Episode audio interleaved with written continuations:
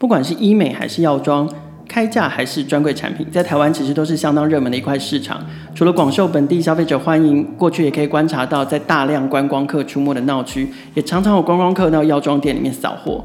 由此可见，台湾药妆的 CP 值还有品质都备受消费者青睐，也可以看出这个市场竞争激烈的程度。除了大品牌，也有不少的新创品牌要进来挑战药妆产品市场。今天的节目邀请了 Dison Rossi。两年前我们第一次采访他们的时候，他们只有一个产品，可是他们现在总共有三个产品线哦，也准备要推出一个新的群众集资专案。欢迎收听《创业新生代》，带你听见创业新生代。好，我们今天节目现场邀请到的是 Dison Rossi 的创办人 Rossi，我们先请 Rossi 跟听众朋友打招呼。Hello，大家好，我是 Rossi，我是一个药师。Rossi 辛苦了，因为你刚结束了连续四天的呃医疗展的展出，然后你都亲自到到展场站柜这样子，现场娱乐大家，现场娱乐大家哈。你的品牌为什么要叫 Decent Rossi？通常呃会把品牌跟自己的名字结合在一起，要么就是创办人过分的自信跟自恋，要么就是他一定有一个很重要的理念或者是价值想要传递给你的消费者。那你你是属于哪一派？我最近站两次展，皮肤科医学会的年会跟医疗科技展。这个时候，当你的 logo 被放大放在墙壁上的时候，就觉得天哪！两年前我到底为什么这么不要脸？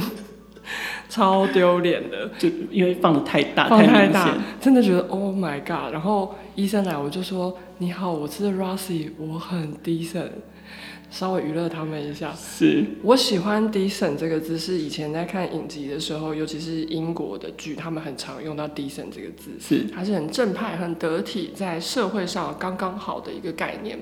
那我会叫 Decent Rossi，是因为我希望做保养跟做像清洁的时候，其实也是洗到刚刚好就好。那同时，我们用 decent 的态度去对待这个地球，对待动物，对待我们自己的身体。所以像很多 amazing fabulous 那个对我来说就太多，洗到刚刚好，保养到刚刚好，其实对皮肤是最好。那会叫做 Decent Rossi 是因为，其实在做保养品的时候，其实我是把它当做设计师品牌，就算是 designer brand 的方法下去做。是，真的就像我很喜欢 Kate Spade 或者是 YSL，或者是像 Bobby Brown，我觉得他们都是用自己的名字去代表自己的牌子，所以他也要达到百分之三百的负责任。OK，所以我现在不能做任何丢脸的事，裸奔之类的。对啊，这个就是很难讲啊，说不定就大卖。我皮肤如此健康，我都可以。真的，是用用了你们自己产品之后，皮肤如此健康。这，所以所以这就是为什么这是我第一个问题，就是说，因为其实呃，也许在台湾的品牌，尤其台湾人通常都有时候都比较谦虚，或是比较含蓄，比较少人会很勇敢的就就是把自己的名字跟品牌直接结合在一起哦。那既然你的品牌的名字跟你的名字其实是是连接在一起的，那可不可以先跟听众朋友聊一聊你自己？还有你当时为什么你你刚刚一开始介绍你是个药师，那你为什么会脱离药师的身份、药师的职场，选择创业？我自己是北医药学系毕业的，那我从国小的时候就知道我要念三类组，我对医疗产业非常有兴趣，尤其是生物。那医疗产业的每一个医疗人员都有自己的能力。小时候最当然最大一定都想说我要当医生，因为我可以做第一线的治疗病人，嗯，我可以处理整个治疗方案。那后来，可是我不是那种真的很会读书跟考试的人。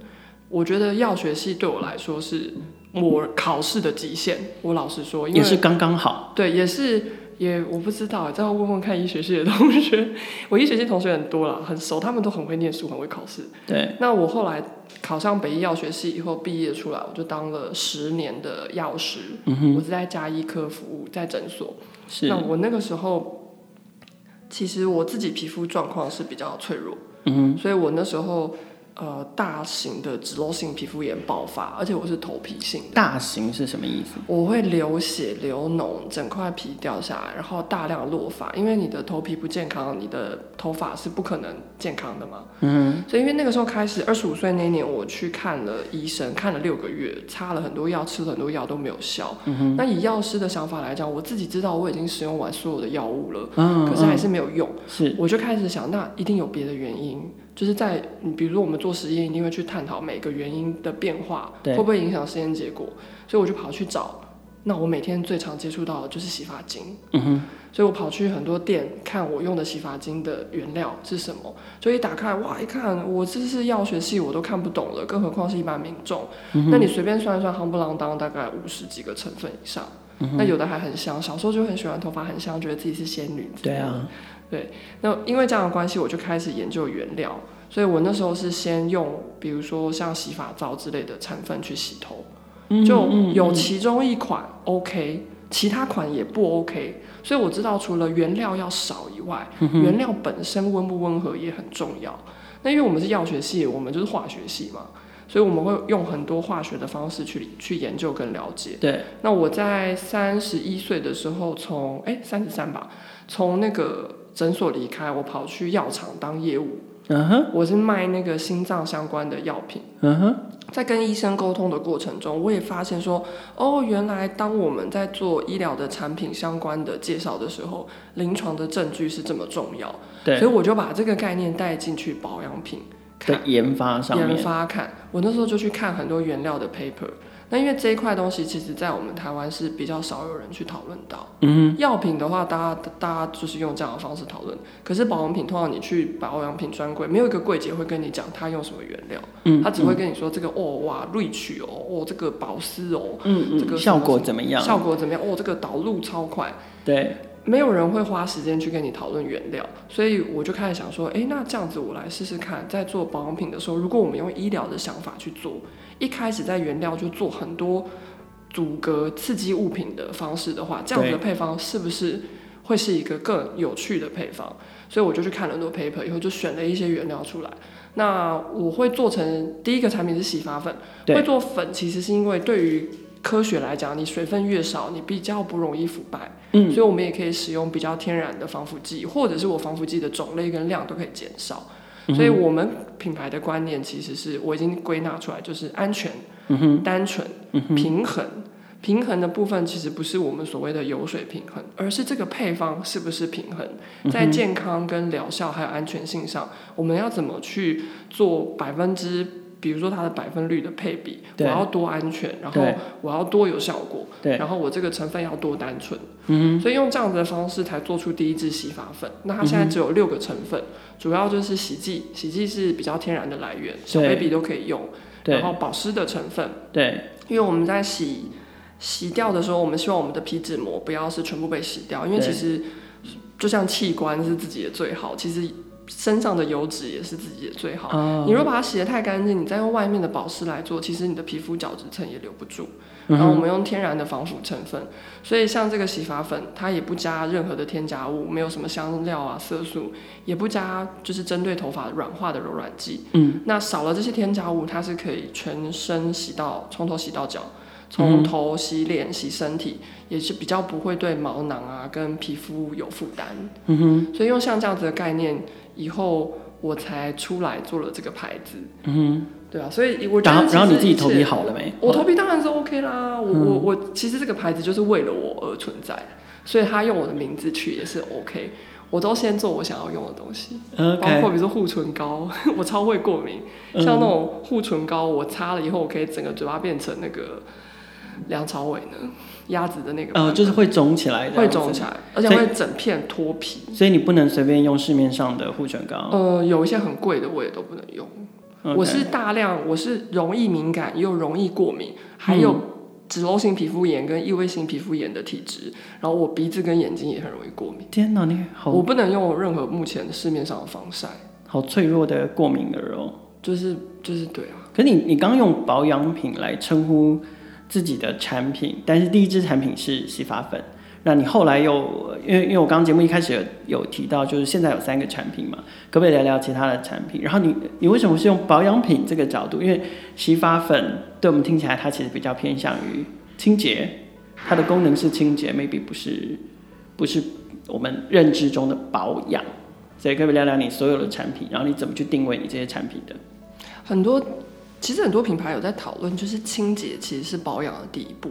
嗯哼，就我很认同他们的观念，然后我们自己的想法也是，因为皮肤其实是人体的防御的第一道屏障，对，就脏东西不能跑进去嘛，跑进去你就会发炎，因为有免疫反应。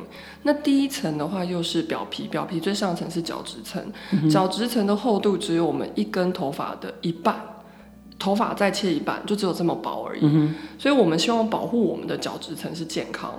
比如说，像为什么烧烫伤的病人他会大量缺水，因为他的皮肤被带走了。嗯，那皮肤里面甚至百分之七十的皮肤都是水分。嗯哼，那我们全身也有百分之七十的水分。对，所以我们希望这些水分能够在皮肤的保障下不要跑出去。所以大家都讲保湿也是第一步。对，所以当你做错误的清洁的时候，不管你怎么保养，你的角质层都 hold 不住。这些水分，所以我会称自己是保养品，其实是因为我先做清洁品，并不是说我只做洗剂，或者说我只做发品，而是我希望我先把我的客户的清洁顾好，因为很多病人他们的头皮问题跟皮肤问题其实并不是疾病，是因为使用到很刺激的产品。然后等于是自己买产品来伤害自己的皮肤，可是他不知道，嗯、所以我们现在就是在推广像这样的概念。那当我这三支就是洗发粉可以洗全身，所以洗澡的部分也也照顾到了。对，洗脸的慕斯，我们是用氨基酸基底的界面活性剂。对，那我们不用任何额外的化学的起泡剂去让它变泡泡变大，嗯、我们是用进口的那个鸭的头，让它的泡泡物理性上变大。嗯，那再来是卸妆水。那它们通通都不超过十个成分，卸妆水只有七个成分。嗯、卸妆水也是使用比较温和的界面活性剂下去卸除彩妆。对，明年我们会出卸妆膏，嗯，我们把清洁产品的功能也分分门别类。当你需要这个等级够 decent 的清洁能力，就选这个产品。那如果你需要再更强一点的卸妆的时候，那我们可能就选择卸妆膏，或者是整个脸的部位去做精准的分类。这样就不会再去伤害到你的角质层，所以我会先做清洁品，其实是为了接下来让我们的客户能够有一个很安全的保养的流程。OK，所以护唇膏可能就还要再等一下，明年。OK，就是会排在比较后面，因为我们希望先把是嗯、呃、保养的第一步，把清洁类型的产品先先做齐，是，然后下一步就会开始进到防护保护是保养的。明年大概第。二季大概四月春天的时候会出保湿的系列. Okay. 我们就是完全加强保湿，uh-huh. 就很单纯，只有一个，我们每一个产品都只讲求一个功效，我们不会一个产品跟你说我又可以防晒，我又可以美白，我又可以保湿，又可以拉又可以抗皱，这是不可能的事情，okay. 而且很危险。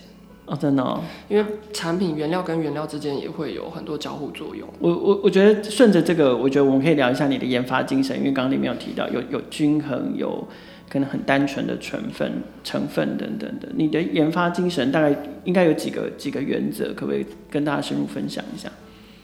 嗯，因为那个时候我有去考那个化妆品。工程师的证照、嗯、是有一个原料商介绍我去，呃，代工厂的老板就是推荐给我看，是我去看就是哇，这真的是化学，然后还可以自己在那边搅面膜，那就就化妆品它有一个架构在，那这个架构你就像圣诞树，有一棵圣诞树，那你要放什么样子的装饰品上去，那是你自己决定，对，所以每一位配方师都有每一位配方师自己的理念，嗯、那我不是配方师。我会请代工厂协助我，或者是原料商协助我。我会跟他讲一些我想要达到的的规范。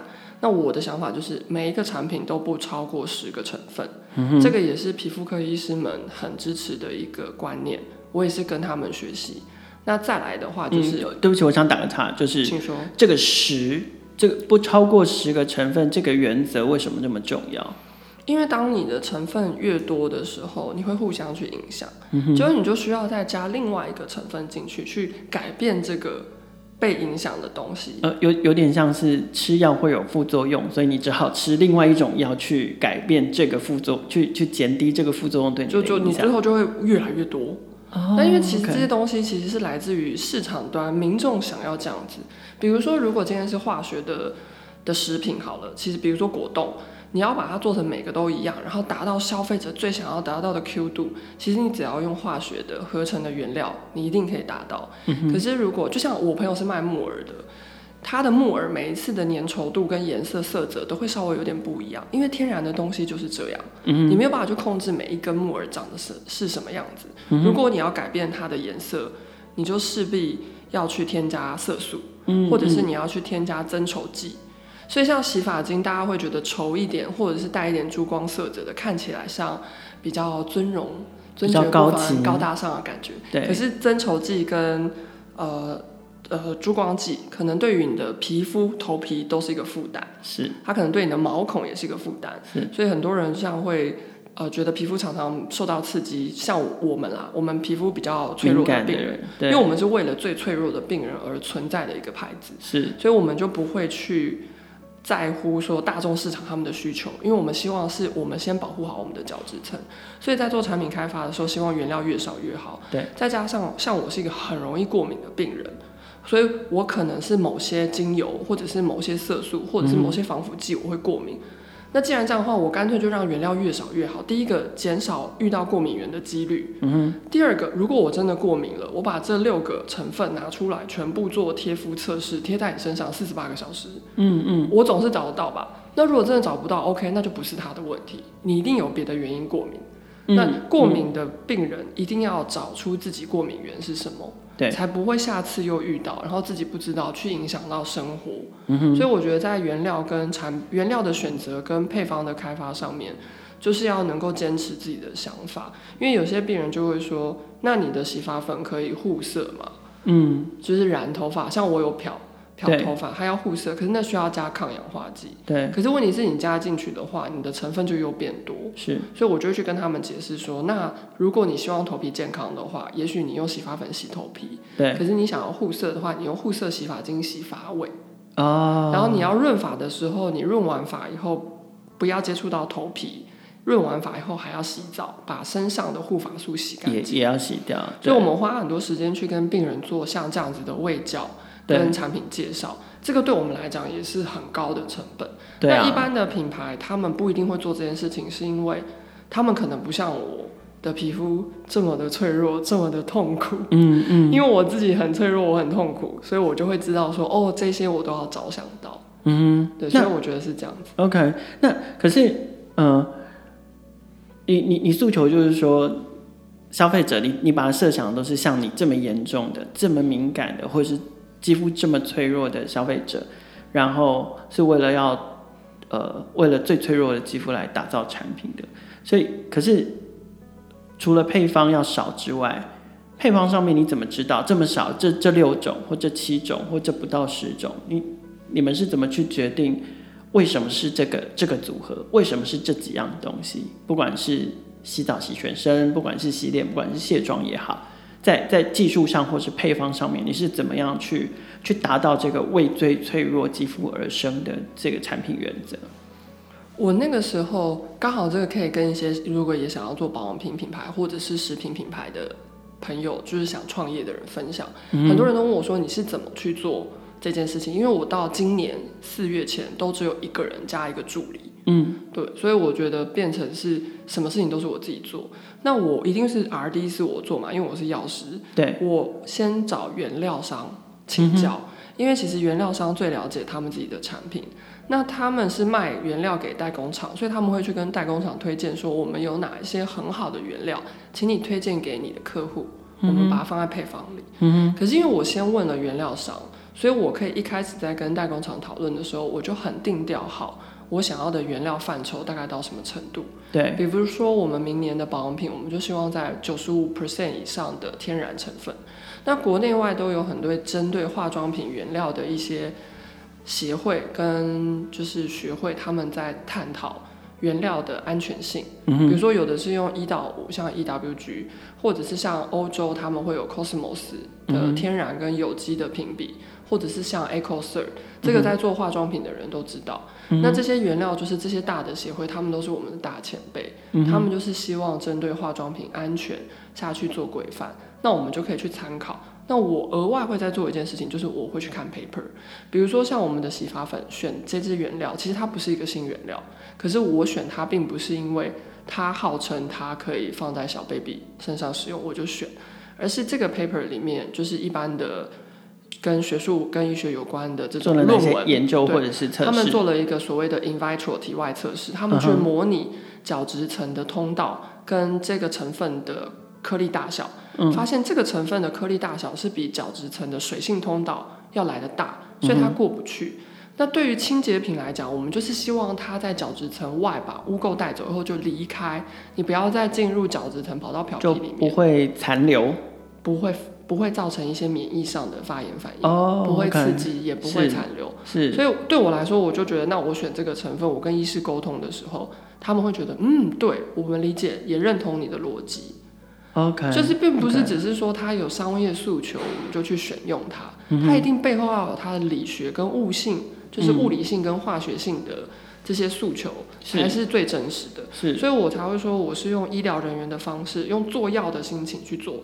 因为我们做药的人就是只相信 paper，、嗯、就是比如说你跟我讲很多什么仪器什么，我就会说，那你 paper 拿出来。OK。对，所以我们当我们在跟医师沟通的时候，因为我们目前会跟医师沟通，是请教他们的意见跟想法。对。我们也会跟一般的就是所谓的时尚美妆的媒体去介绍。嗯。只是说我们在介绍的时候，其实逻辑是一样，只是说我们的那个资料的。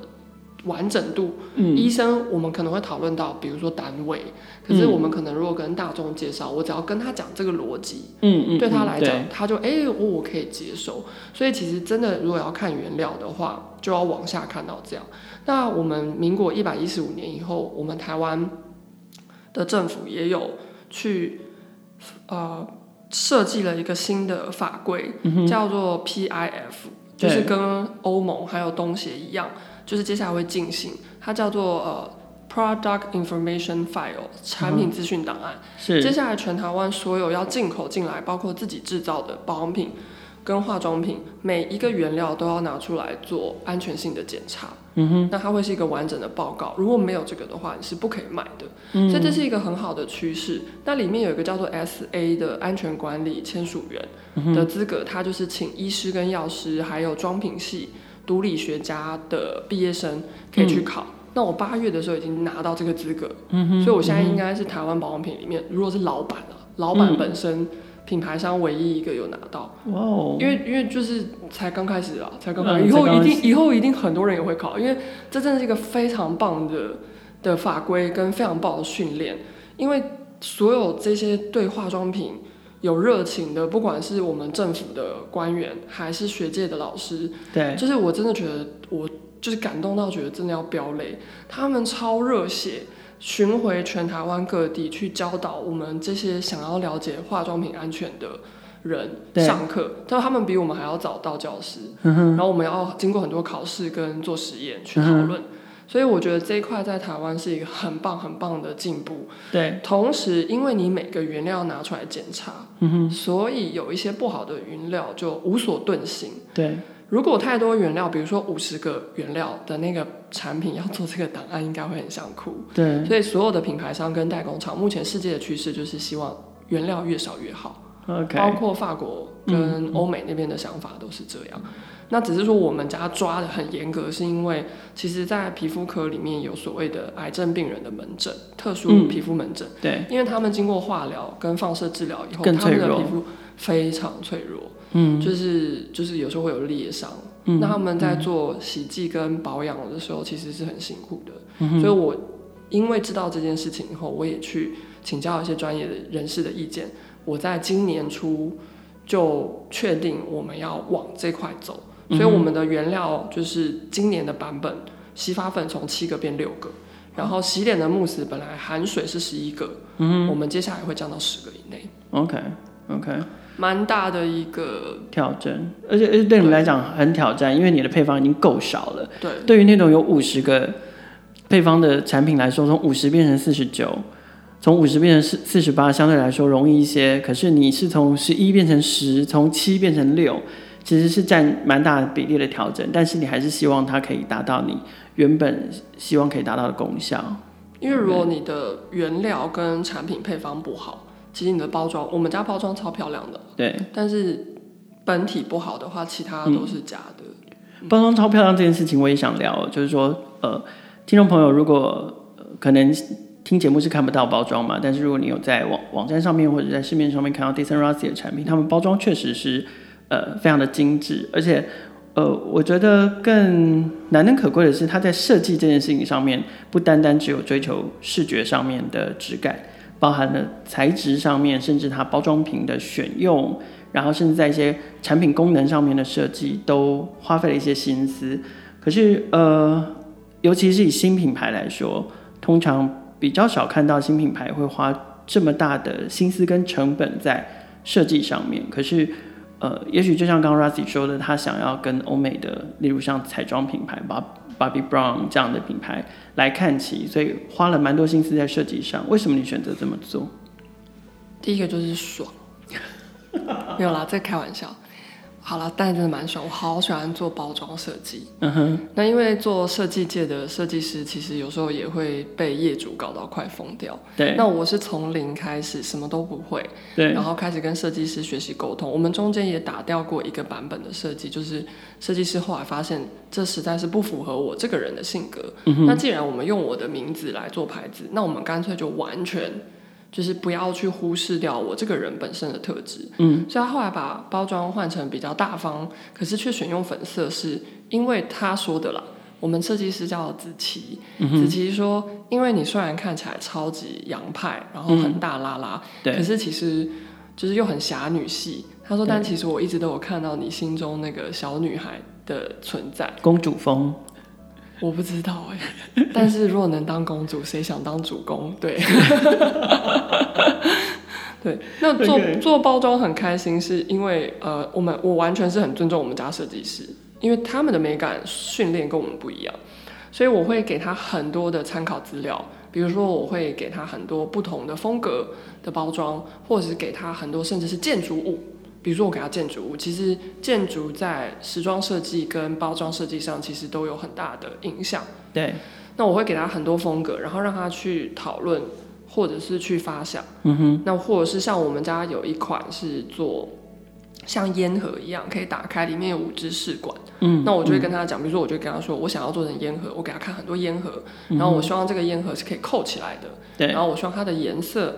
请他帮我设计大概像什么感觉？嗯、那再来，我们就会跟纸商还有我们的印刷厂去讨论，因为这个跟刀模有关系，嗯、跟纸也有关系。对，所以我们家都用 FSC 的，就是环保印刷。哦、它是一种友善森林的东西。是，嗯。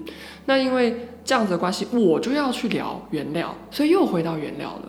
其实所有的东西都跟原料有关。对，原料是小小单体，最后它慢慢慢慢慢慢就会集合成你看到的产品。你买的产品就决定了你支持什么样类型的原料，是你支持绿色的原料，你支持健康的原料，你支持对这个世界是友善的原料，是那最后这个世界就会变成你支持的那个样子。所以，我们跟原料商，包括我跟纸商的老板，他们也都可以很互通有无的去讨论。那我给他们建议，他们帮我寻找就是环保的包材。所以，我们希望尽量，我们所有的包装都是单一材质，嗯、可以直接回收。因为在绿色的包装的世界里面来说，目前简约来分有三大类：一个是可完全回收，对；第二个是可以降解；第二个是第三个是可以分解。嗯、哼但是我们家会选择可完全回收的原因，是因为降解类型的有一些是塑胶变成微小颗粒，嗯，可是其实它还是存在，对，它就是存在。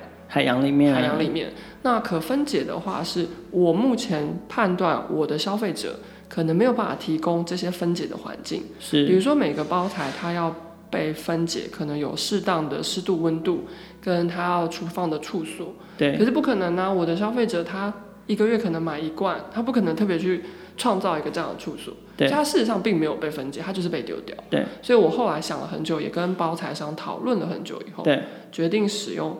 可完全回收的单一材质，那我们家是不使用铝箔包，对，我们的包装的纸不上任何的膜，所以它会褪色，嗯、所以我们只好准备就是一些，比如说展示品，是让它被褪色，嗯，可是它在回收的时候，纸类可以直接烧掉，是。然后我们不上塑胶膜，我们不上塑胶外膜，对，就是一般像保养品，就是会有一个塑胶膜，封膜，对，封膜我们也不上封膜。可是我就必须去跟我的消费者沟通说，我不上封膜是这个原因。那有些人会觉得有封膜看起来比较高级，那我就得把我的包装真的做到漂亮到你今天不能挑剔我不上封膜。所以其实，在保养品的世界来讲，其实不要说只有保养品，其实每个牌子都是这样，你的品牌性有多强，就代表你可以做到多少事，嗯、当你的品牌性够强的时候，其实通路跟你的合作厂商都会联合起来帮你。嗯、因为第一个他知道你很努力，第二个他们也需要品牌性高的产品来帮他们做一些扩展，比如说通路。那像我们家自己的话，现在除了电商以外，还有三十几个通路。嗯，然后包括我们今年。也是星光三月百货公司，他们有出圣诞倒数月历，对，我们也是其中一个选品。哇哦，对，像我们跟我们放在一起就是 Bobby Brown，、嗯、就是 Origin 什么 Clear the 对，然后就是很高级的国外牌子，嗯、就是我今年有做到了，我们跟这些国际牌子放在同一个大的很年度性的选品的选品的系列，就我们很谢谢星光三月愿意给我们这个机会，那、嗯、也是他们。来问我们说：“哎、欸，要不要参加？”是他有看出我们努力的想要把台湾的品牌力做到可以做到那个水平。水平，当我可以做到这个水平的时候，嗯、我可以做的事情就更多。嗯、那这个就会带到我后面开始想要去呼吁大家，呼吁呼吁大家跟原料安全有关。当他觉得你的品牌是完真的的时候。你说出来的话，别人就比较愿意听进去。嗯哼，一切就是为了大家的皮肤健康跟呃原料安全下去做铺陈。当然还有啦，嗯、做包装真的很好玩。OK，我以后我有点想要开一堂，就是那个分享会讲怎么做包装的企划跟设计，就是怎么去设计达到你的梦想，怎么去 create 一个你自己想要做的 brand 的、嗯嗯、的的概念，然后你想要告诉你的消费者什么，其实是透过包装。OK，嗯，我觉得你很有趣，就是你是一个在分析事情上面非常理性的人。你谈原料、谈配方、谈材质，可是你最后想要达到的那个目的，却非常的柔软跟感性。就你想要美，你想要传达品牌精神，你想要健康，你想要天然，你想要环保，你甚至想要爽。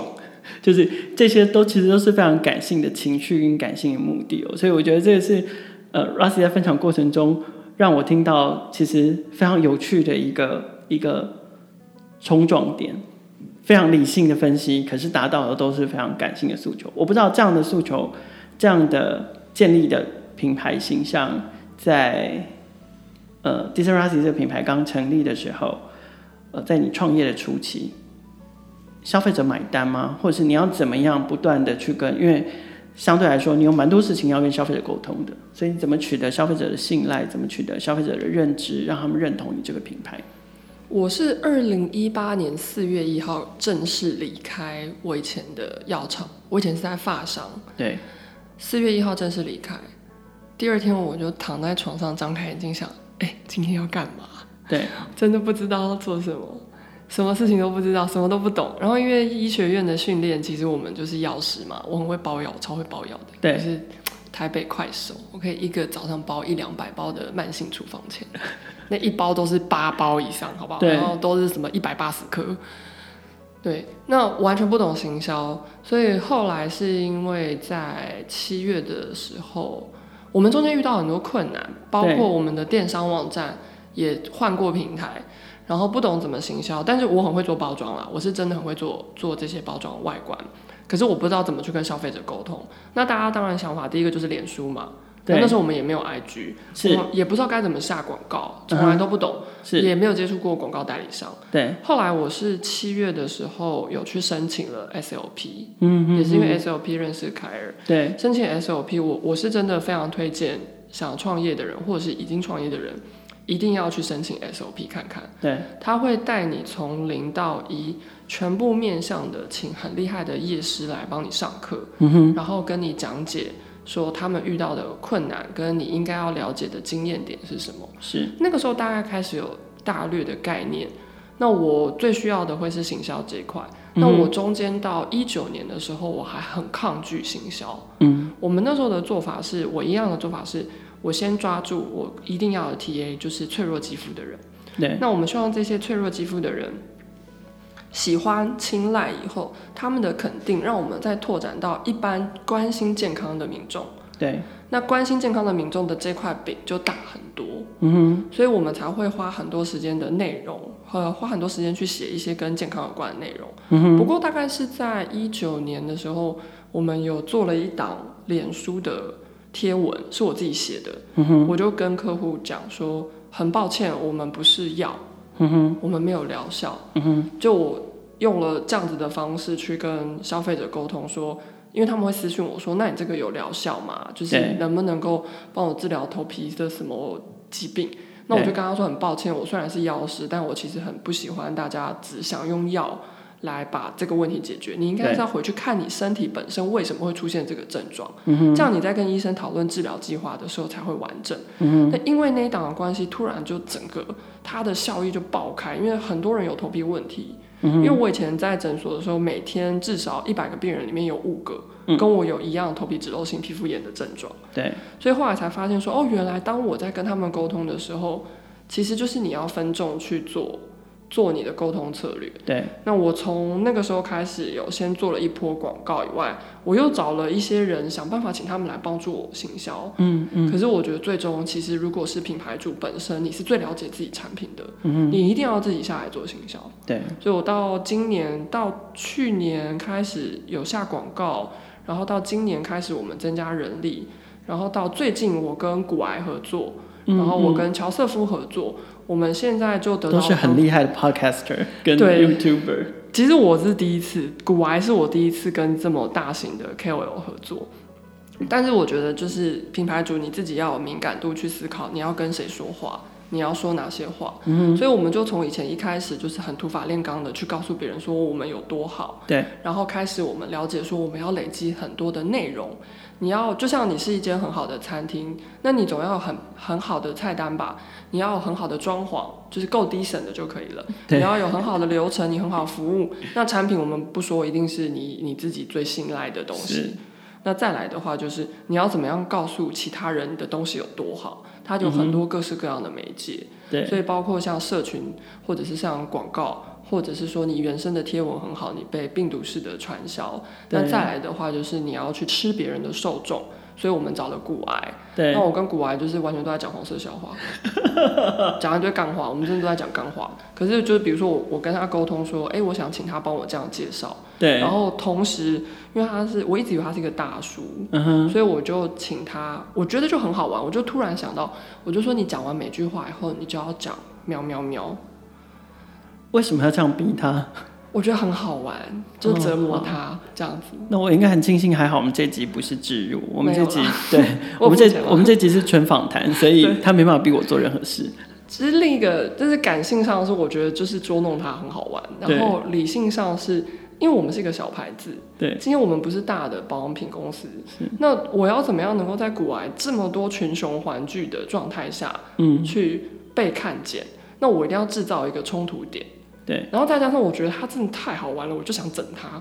然后我大概跟他讲了四次，我还跟他说，如果我们就是营收有破到一个目标，你可以穿女仆装戴猫耳朵吗？他直接回我脏话。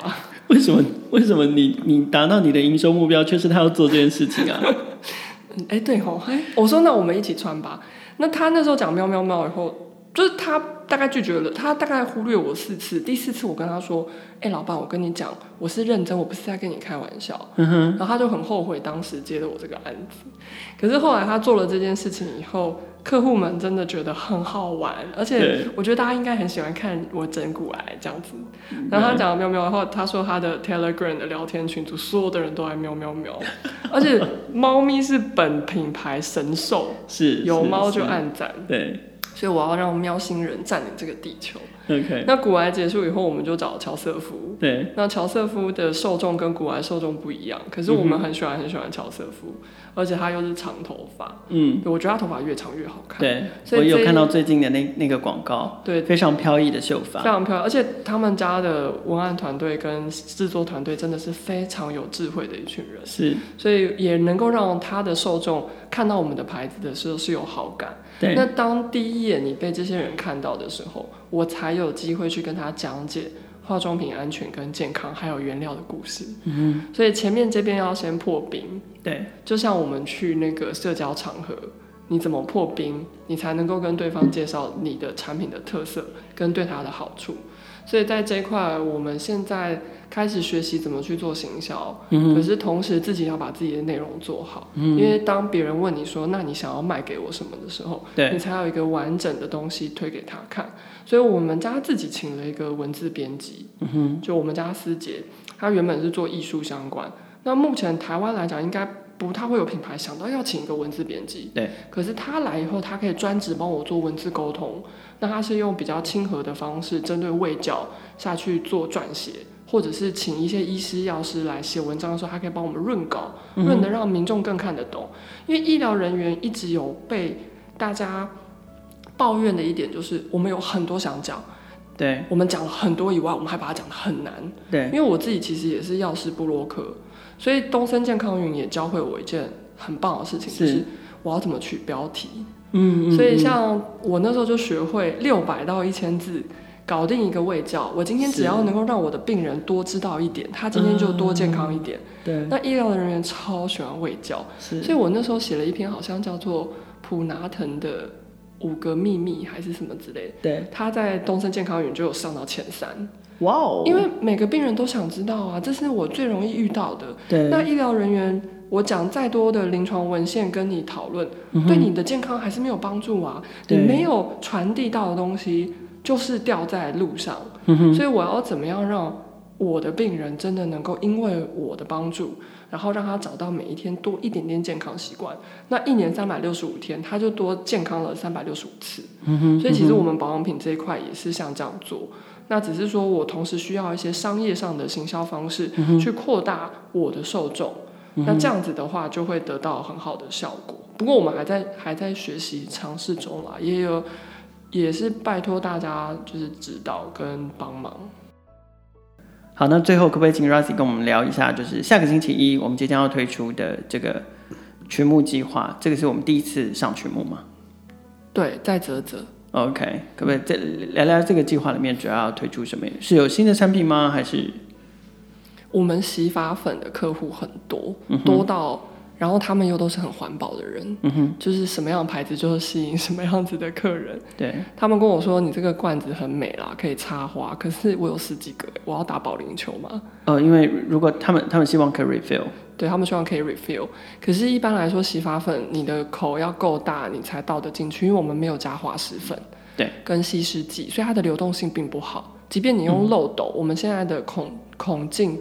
也装不进去，嗯哼，所以我们就开始想我啦，我开始想说，我们能不能够定量，比如说每转一次就掉多少粉出来？哦、因为应该是说，因为我我有用过第一代的产品嘛，就是现在的产品，对，它的口径很瓶子的口径很小，嗯，是一个窄口瓶。那原因是为为了要能够方便控制倒出来的分量，不然通通就喷半罐。当然我就很开心，你就得买新的。对，那但是如果改成宽口瓶的话，就要就就。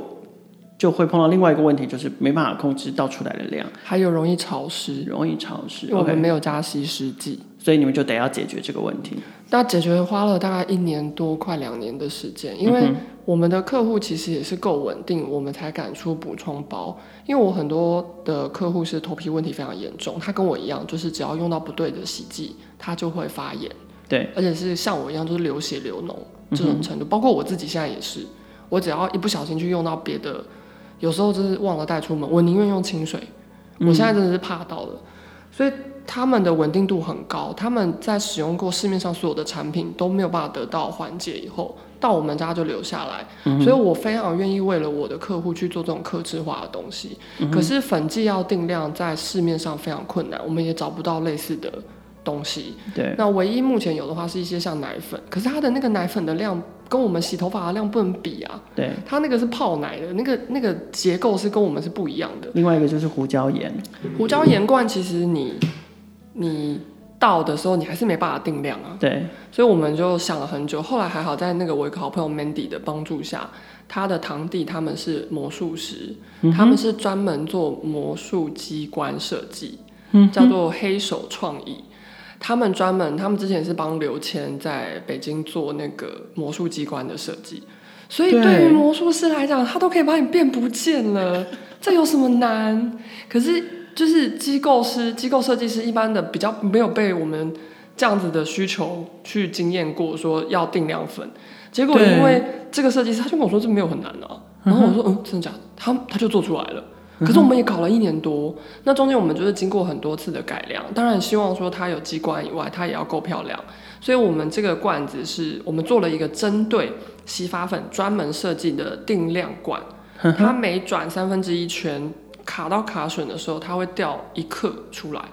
所以男生洗发就是转一次短发。女生中发可能就转两次，超长发可能就转三次。同时，它整个机关打开来以后，可以把它分解成零件以后去清洗，也不需要任何的螺丝起子就可以再拼装回来。哦，所以它是可以再使用的机机关是可以再使用的。对，所以它可以重新充填，它可以定量出粉。它可以避免粉体结块，它还可以抗潮湿，而且单手就可以操作。OK，也没有单手啦，就是一只手抓着，另一只手转就可以操作。对，所以在洗发的时候会比较方便。嗯，所以我们、嗯、我们敢做到这样子，其实，比如说很多人都会遇到一个抉择的时刻，那我也可以不要做这件事情，我就继续买就好了。嗯哼。可是我做了这个决定以后，其实我也会很，我也很紧张。因为我们啧啧募资如果没有过，因为我们至少需要一百八十万才能开模。嗯。我们所有的塑胶都用 PP 的单一材料，我们使用的厂商是台湾素颜，他们是日本跟台湾的合资公司，他们可以做到人工心脏的塑胶齿轮，那已经用镭射雕刻。我们不敢找不认识的塑胶厂，这也是拜托人家的介绍。那我们的玻璃罐就是瓶身的部分，我们是。春池玻璃，请春池玻璃用回收玻璃帮我们去做压制，所以然后里面的不锈钢是我朋友的那个不锈钢的工厂，嗯，然后他们是专门做高阶的摩托车跟跑车里面的零件设计，他那个资料是都用非常好，所以当这样一切的东西整合在一起以后，我们就做出了这个罐子。嗯、那在十二月十四号下个礼拜一的时候会在泽泽上线。嗯我们会推出罐子跟洗发粉的，比如说早鸟，对，或者是一人独享包跟团购组合，所以也会有填充包，会有填充包。你们也终于出了填充包了。嗯，我们的填充包会用 PP 的单一材质，嗯，PP 类的单一材质下去做填充，所以每次打开五十克的粉，撕开来以后倒进罐子里。用完了以后，你就把罐子稍微洗一洗，阴干，用酒精消毒后就可以重复利用。嗯。所以以后我们再也不用担心罐子的回收。那这样子的话，其实就像刚刚讲到环保有分可完全回收、跟可降解、跟可分解。那我们家的做的是第四个，我让你够坚固到可以重复利用。嗯。因为不管是回收还是制造，它其实都是需要碳足迹，都需要能源。对。所以我干脆就让你重复利用就好了。嗯、那只是说消费者就会比较辛苦一点，你要做这件事情，你没有办法像我买了一罐用完就丢掉。可是像我自己的洗衣精，我买的牌子也是有回收补充，就是它可以直接把补充包倒进去。对，不然我就要每天在那边丢回收啊。对，所以像这样的话，我们就想要透过泽泽，也很谢谢泽泽帮忙。透过泽泽的帮忙，我们希望可以把像这样的观念传递给台湾更多的人。那这些人可能就。不一定是本来我们的受众，所以泽泽对我来讲，就像第三个的乔瑟夫，或者是第二个的股癌，对，所以也要谢谢泽泽帮忙给我们很多建议，所以希望我们能够达到一百八十万以上，然后我们可以顺利开模，那至少我可以把心思更放在跟环保有关的包材上下去做设计。今天非常开心可以邀请到 Decent Rossi 来到创业新生代。圣诞节也快要到了，如果你对于圣诞节交换礼物有一点点苦恼的话，其实也可以考虑看看 Decent Rossi 的产品哦，让你有千元以下交换礼物的选择。在这边也祝福 Decent Rossi 接下来的募资专案可以获得很好的回响跟成绩，可以带给消费者们更多天然、健康、永续的生活选择。创业新生代的节目每周都会固定更新，并且在 KKBOX、First Story、SoundOn、Spotify、Apple Podcast 还有 Google Podcast 上面播出。欢迎不同平台的听众朋友订阅、分享我们的节目，和创业小聚一起共同关注更多的创业新生代。